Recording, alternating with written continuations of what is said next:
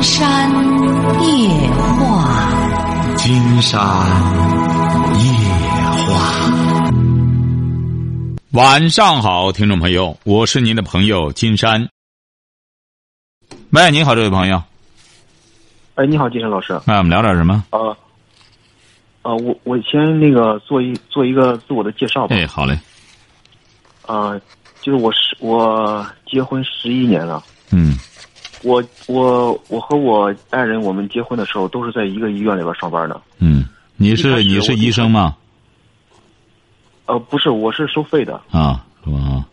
然后我我我母亲是啊，您是不是就那个镇上的那个收费那个镇医院那个？啊，对啊，老师，我我我是说我是说想从从开始给你把这事儿啊，可以可以啊，就一开始吧，我我们两个。呃，就是互相都对对方没感觉那种，然后呢，就是我爸爸和我妈妈他们看上我爱人了，是吧？他们就愿意让我，呃，让我娶了她。但是他们对她也不了解，就是就是干看一个外表。他在医院干嘛？他在医院干嘛？他是个医生，一开始，就是大夫吧，临床大夫。然后呢，我父母就是看着他那个那个外表了。那外表什么意思啊？外表就长得挺漂亮。对对，就看着她长得漂亮的。那她不但是漂亮，她职业也不错，她还是个医生。她什么毕业啊？大专，就在镇上的医院，对吧？她是大专毕业。那人家长得也漂亮，医生还是大专毕业，那哪点配不上你？你为什么没感觉呢？你是不是因为自卑不敢有感觉啊？啊，不是的，老师，因那那你为什么没感觉呢？又漂亮的一个女医生，你为什么没感觉？关键是她，我我我爸妈看着漂亮，我看着不漂亮嘛，我看着一般，所以说就没感觉吧。那你看上谁了？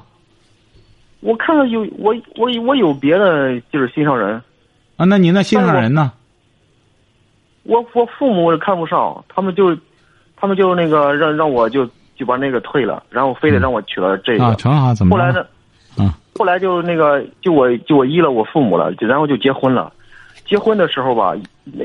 就是结婚第二年就有了小孩了，也就是说结婚一年以后，一年期间吧，他他他这个性格，你看我们结婚以前我们一一点都不了解吧，结了婚以后就是慢慢的了解以后，他一开始结婚的时候，他就是一开始有点，就是有，就是他没有原因的他就哭了，就是在床上你比方说躺着的时候，他没有原因就哭了，我一看他哭了我就着急吧，我说怎么怎么了？有事吗？他说没事儿。我说你怎么哭了呢？他也不说，反正就是隔三差五的，他就是这么哭一次，就是在床上那那瞅着那天花板那个。是不是他也有心上人啊？呃，没有，我感觉是没有。他为什么哭啊？他激动的哭啊？是不是嫁给你之后他激动的每天哭啊？都？呃，不一定，因因为你听您是不是您您是不是在医院里的也也也是属于那种帅哥系列啊？很抢手啊！啊，对，也可以那么说吧。哦，他很激动，是不是？他一下子，你你娶她了，他很激动。也有可能，但是，但是生了孩子以后吧，他的他的性格，我就感觉就大大的改变了，变成什么样了啊？就是说，什么事儿，他的思维跟这个正常人就是不一样。一开始我又没感觉，我就认为是他一开始，他一开始他不是他不是隐藏的好吗？我就那样认为的，是吧？后来他就暴露日久见人心嘛，我就那样一直认为。然后我父母也就那样认为，就就说你看他一开始挺好的，是吧？现在你看他屋里也不整理，邋里邋遢的，也不注意个人的形象。他干嘛呢？他现在在家里干嘛呢？嗯，你听我说，老师，现在他他就辞职了。嗯。他就是一直在医院里边。我们结婚这不十一年了吗？结婚我们第六年的时候，呃，他就辞职了。为什么辞职呢？因为我们结婚第二年不是要了小孩了吗？第二年到第六年，也就是四年期间吧，一直他就给我打仗，就干仗呗。不值得的小事儿他就给我干仗，然后跟跟那个同事也干仗，跟那个跟那个领导也干仗。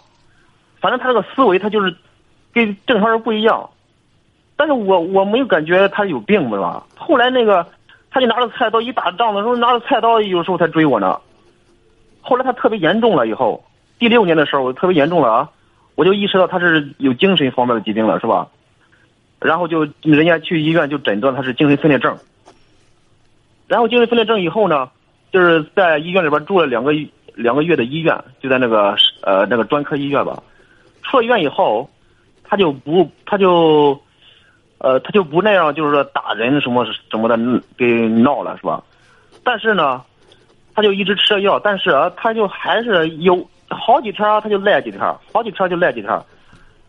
他赖几天，反正你你琢磨不透，他这个性格，他就是那个思维吧，他跟正常人真是不一样。老师，我父母也特别苦恼，你知道吧？因为不是谈不上正常人，他已经精神分裂症都住院了，你想想还正常人呢？他不正常啊，拿刀砍人还正常。他砍，就因为他砍了人，他砍人以后，所以所以才意识到他是病嘛，所以说就就去住院了。住院人家诊断的是精神分裂症。诊断以后，人家不是在医院里边住了两个月的医院嘛？出了院以后，人家，人家大人家大夫说他现在病情基本上稳定了，是吧？你就按善量让他吃药。我也是按大夫那样做的，是吧？但是出院以后，不是他家里有没有精神病人？有没有精神病史啊？他他姨他姨好像有精神病史，但是他人家他家人家一直不承认。哦。人家人家就一口咬定是到我们家以后得了病，所以说他们家呀对我们家意见特别大，但是我们家更委屈啊，是吧？我们还不知道着什么着什么大急呢，是吧？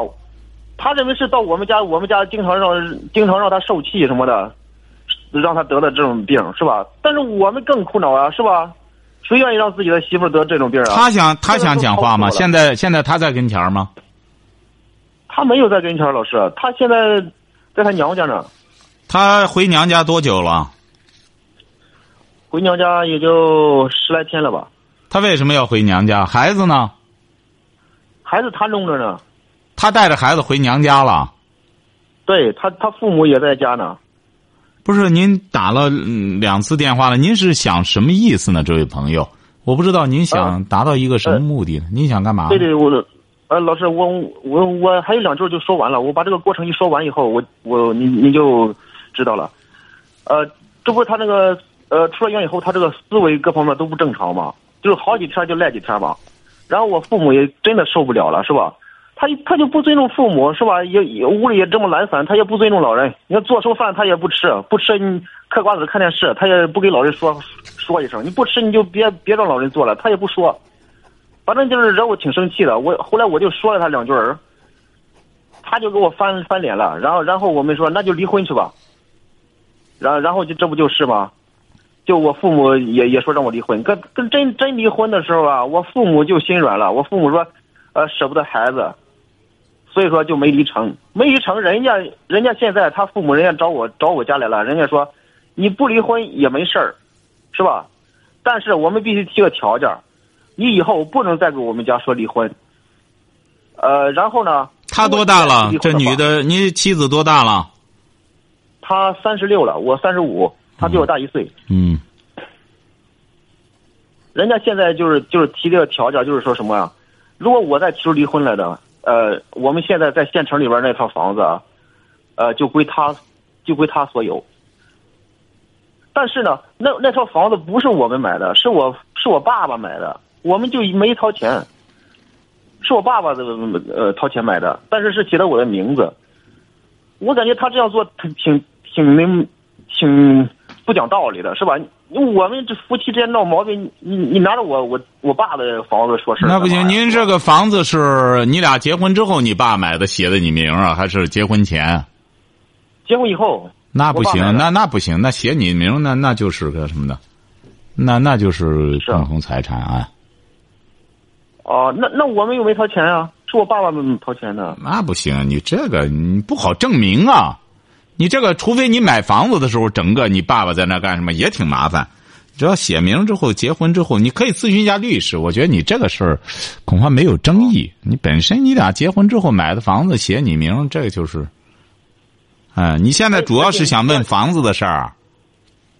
啊，不是不是，啊，金老师，我我现在吧，就就是说想问一下，我跟他之间这个婚姻，就是还有继续下去的必要吗？哎呀，我觉得你这个性格啊，你不继续下去，孩子十岁了，对，是个小女孩。哎呀，你折腾人家也无所谓，人家家里这不也同意离婚吗？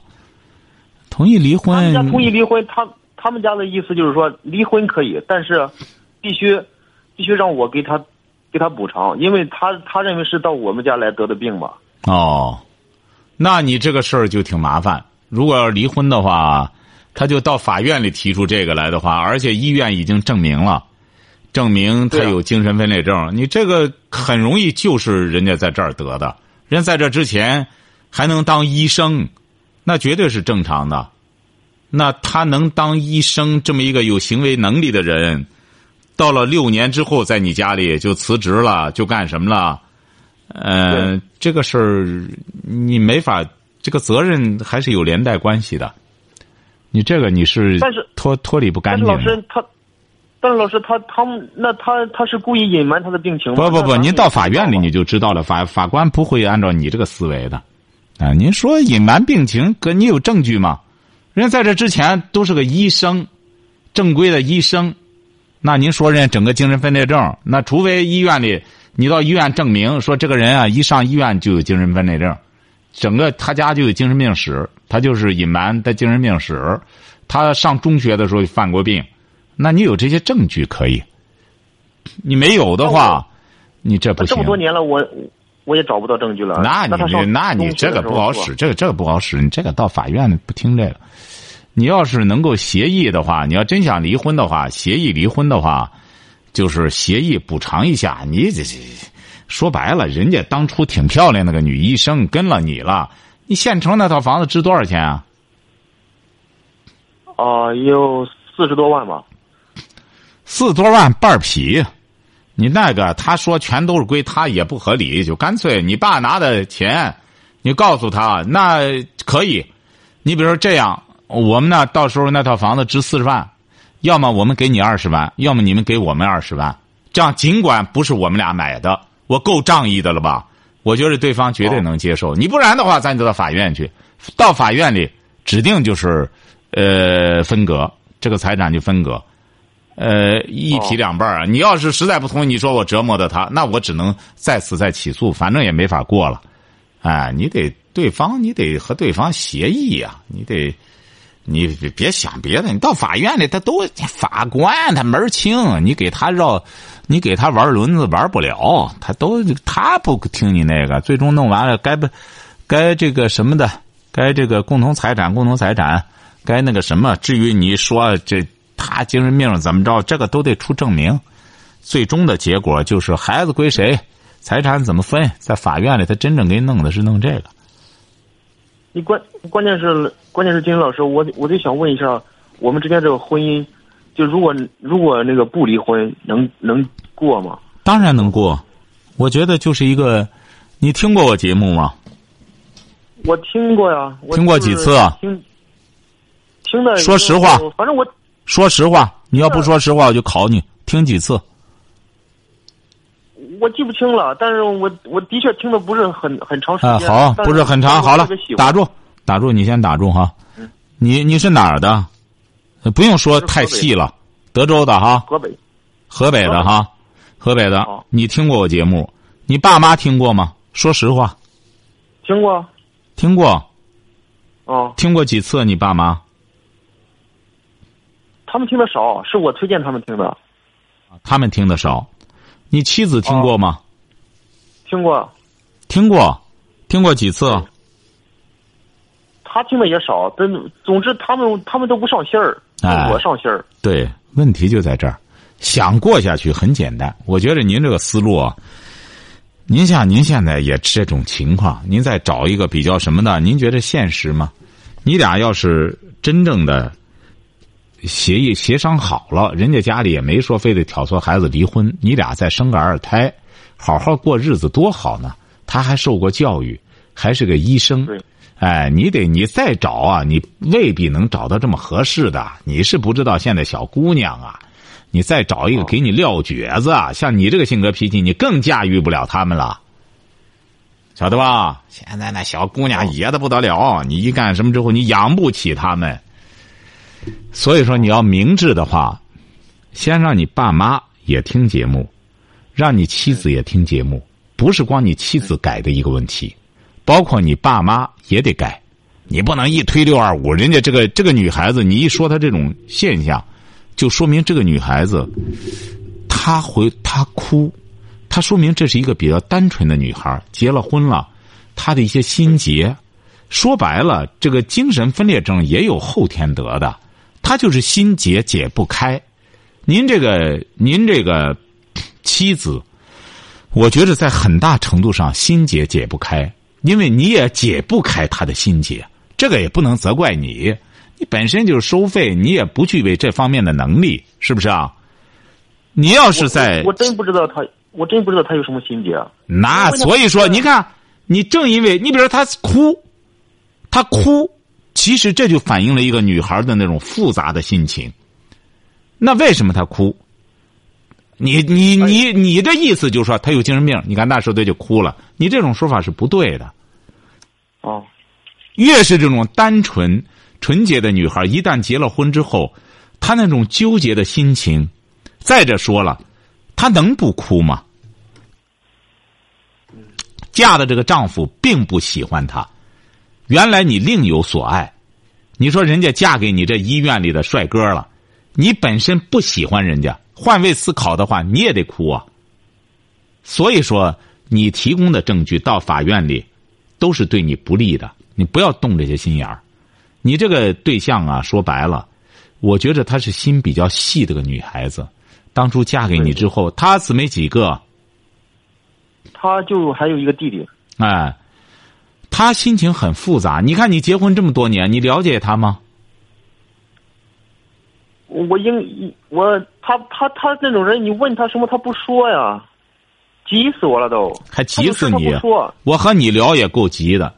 我发现你基本上也属于那种吃冰棍拉冰棍没话的主，你不觉得你也是这个吗？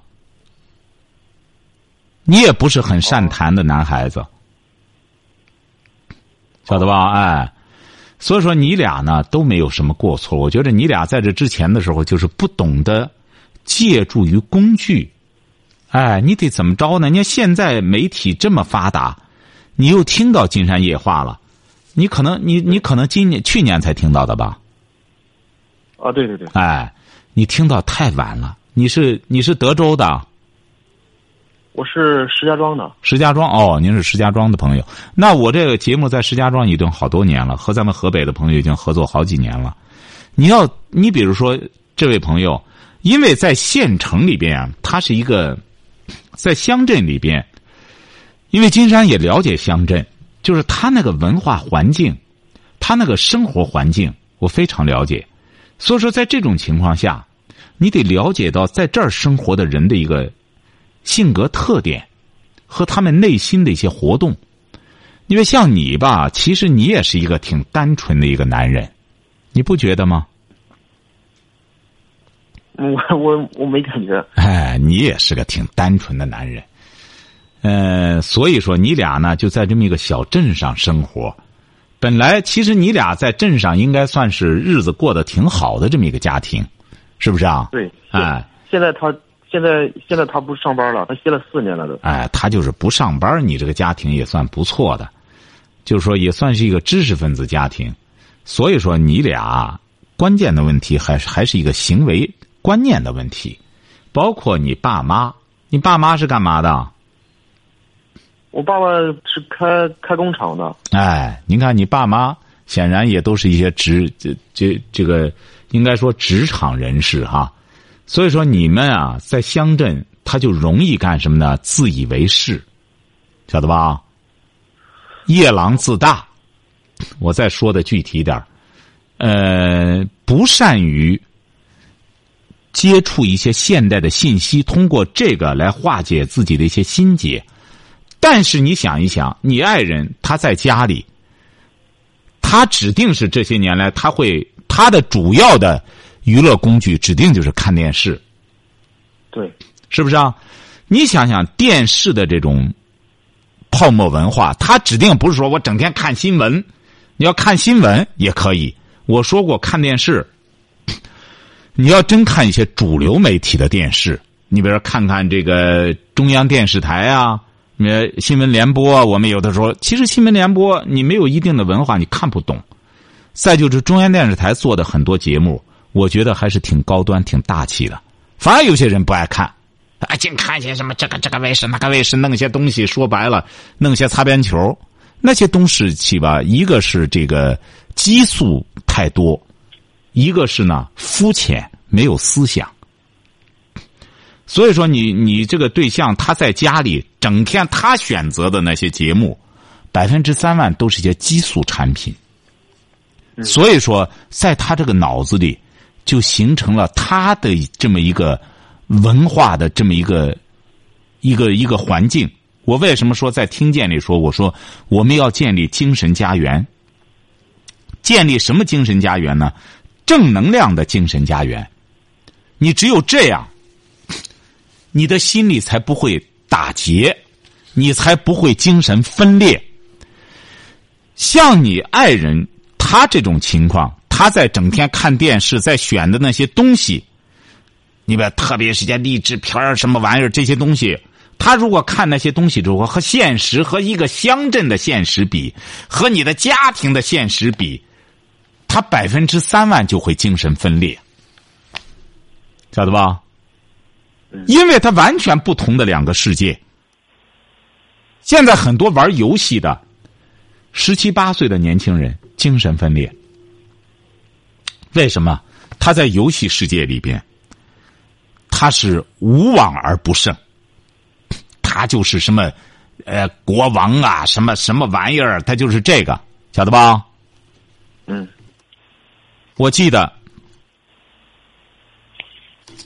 说原来的时候有个人写过一篇文章，很早的时候他就谈到这个问题。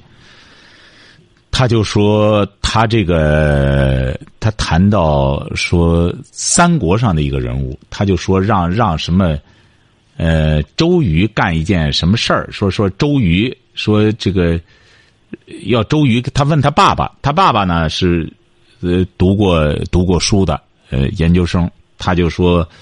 爸爸怎么让周瑜怎么怎么怎么接受一个什么什么事儿？他爸说：“这这他关键是这个游戏里周瑜是女的。”他爸说：“周瑜怎么是女的呢？”他对对对对，你说怎么让周瑜怎么怎么投降还是怎么着怎么着的？他爸说：“怎么周瑜成女的了？”他爸正好在那鼓捣自个儿的东西。后来他爸也没给他支上招，他说：“怎么让周瑜投降？”嗯，后来后来他就待了一会儿。他说：“这你不用管了，为什么？周瑜已经投降了。您知道周瑜怎么投降的？就是他不断的往里加钱，晓得吧？哦，哎，他不断的给游戏里头这个周瑜给他钱，给给给周瑜钱，他就往为什么玩游戏得花钱？不断的给周瑜钱，周瑜投降了。你看，现在有很多打着三国、打着什么什么西游记的旗号，完全把一些名著颠覆。”关键颠覆的是一些名著的理念，所以说孩子通过这种游戏接触的这些名著本身已经是扭曲的，所以说这个孩子在他那个游戏里边，他无所不能。一到现实生活中和别人说话都不会说话，那个表情整个就是一个呃病态的表情。为什么他都不知道怎么和别人正常的这种用什么样的表情和别人对话？因为他人机对话惯了，嗯，精神分裂，一到现实生活中来，啥也不行了，就是睡觉；一到游戏里边，就和打了吗啡呃吗啡一样，马上兴奋无比，这不精神分裂吗？精神分裂成两两部分，一到现哎呦可老实了，像个小猫一样；一到了那个游戏里边，非常残忍。为什么？他就是特别霸道，什么发动战争，什么玩意儿无所不能。这个精神分裂啊，就是这么个原因。哎，他这个现实世界和他脑子里的虚幻的世界，它是不一样的。慢慢长了之后，就所谓的精神病了。你比如有有一个精神病患者也是这样，很好的，他家里没有精神病史。嗯，这个这个男人，这这个小伙子很优秀，在学校里的时候就是一个就是一个一门心思读书的人。临到毕业了，和他的女朋友，他的女朋友呢是外地的，临走了，他的女朋友他就老是他女朋友早就和他烦了，实际上已经有点够了。临走了，他又追到火车站去，他那个女朋友已经和别人扯上了。嗯，他又跑到火车站去，又又在纠缠去，结果他这个女朋友为了证明，为了和自己好上的那个男同学，为了向那个男同学证明和这个一刀两断，啪啪给他两个耳光，精神病了，晓得吧？这个人后来三十多岁就疯死了，哦，一下子精神就彻底崩溃了。所谓的他家里没有精神病史，这一下子，为什么？就是因为在这之前的时候，他脑子里也是没有东西，他对社会不了解，这一个巴掌他就解释不开，为什么为什么要这样？为什么怎么着？光絮叨这个，光絮叨。所以说，这个人呢，为什么你比如说在西方的教育里边，他这个就是要要讲一种挫折教育，一定要经受挫折。我现在还发现一个问题，你比如我们国家现在这个教育，本来羡慕西方人的这种励志教育，结果我们很多留学生出去之后，我和很多留学生交流，最近基本上就是中国这个教育的原版就搬到西方去了。知道什么意思吗？就是孩子只要在国外，爸妈哐哐给他打钱，孩子你不用这是你不用出去打工啊，好好学习就行。结果是我这不也了解，在在这留学生就说，我们有的时候宿舍里有些同学连上课都不上课，半年最终到了考试毕业，要这门课要结业了。呃，他说金生老师和你说的真是一样。呃，在系在国外的学校也是，你只要交上学费，老师也能让你赶快过关，也让你过关。这一学期他就没来，到临毕业了，他在什么上网上弄些那种资料，弄吧弄吧之后过来考也能及格。你看，整个就在宿舍里玩半年，半年玩什么呢？就是家里给他钱，就和在中国一样，就把我们现在这个原版也是光学习就行，孩子，你看，反而这个孩子就也废了。就像我，我前两天也是有一个在加拿大学习的一个母亲，也是在问我他那个孩子，我觉得他那个孩子挺难办了，他网瘾非常厉害，因为他从初中就过去上，这个孩子。他把中国，他妈妈就把中国这一套，你只要上学就像。其他他妈妈在那陪读，无微不至的。因为他爸爸也是老板，在国内，他妈妈和他爸爸现在闹得还非常干什么？说我这么辛苦在这管这个孩子，你说他在国外管着一个网瘾的孩子多难？这个孩子后来他是在加拿大听到我的节目之后，他才意识到，我预测的一点都不错，包括对他孩子的这种状态的预测。他说。你怎么知道的呢？他说：“你怎么知道我这个孩子？我这个孩子挺善良。”我说：“他善良，你试试。你一旦弄游戏的时候，你看他会什么状态？”哎呦，他说：“全都你都说对了。”他本来想想回国带他过来。我说：“您这孩子现在没有必要过来，他是南方一个省里的。”我说：“你现在过来，以我也不可能立马把你孩子这个问题解决了。你先慢慢的转变观念。”他就是在国外也是这样。你光学习，呃，爸妈把妈妈钱怎么伺候着他，他这个孩子就在国外就网瘾。所以说，观念、理念至关重要。听金山的节目，最重要的是一个理念的转变。你听我节目时间短，你比如说，你慢慢的你听听之后，你比如我去咱们河北，我也觉得咱河北的朋友啊，这个民风特别好，哎，就是大家。都，你比如说你吧，我觉得你看你和你爱人，都都不是说人品有问题的，包括你爸爸妈妈就是一个理念有问题，晓得吧？嗯。你得记住了，他是一个，尽管你在小镇上，他是在看电视的，这个电视向他展示的，可是全国全世界的信息，晓得吧？嗯。但是他是有选择的。你比如说，如果要是我所谓的说的理念，我为什么说我们要先听见、建立正确的理念，你才有选择的能力？我为什么这个书要这样排列？就是它是有逻辑关系的。现在你爱人这种，他这种精神、精神世界，他选择的东西，就是一些什么垃圾文化、垃圾快餐。晓得吧？嗯。哎，问题在这儿。哎，老师，那个你那个人生三部曲我已经买了。你买了，你就应该理解这个，就是一个逻辑关系。精神花园，哦包括你在内，你才三十五岁，那么你怎么建立你强大的精神花园？怎么建立你强大的精神世界？怎么能够来稀释？怎么来解开你爱人的心结？他有结呀、对，啊，但是怎么解开？你想过吗哎，？老师，老师，我我估计他他他的心结，我估计呃有一种情况，但是他从来没说过。什么情况？他他是那时候他考那个医师职业医师证嘛，他没考上，没考上那个医院的那个院长吧，人家人家就说让他去别的科室，呃，然后他就不乐意了。他这种也可能是好强吧，反正那时候我感觉有有点矛盾，就跟院长闹闹翻了。您瞧瞧，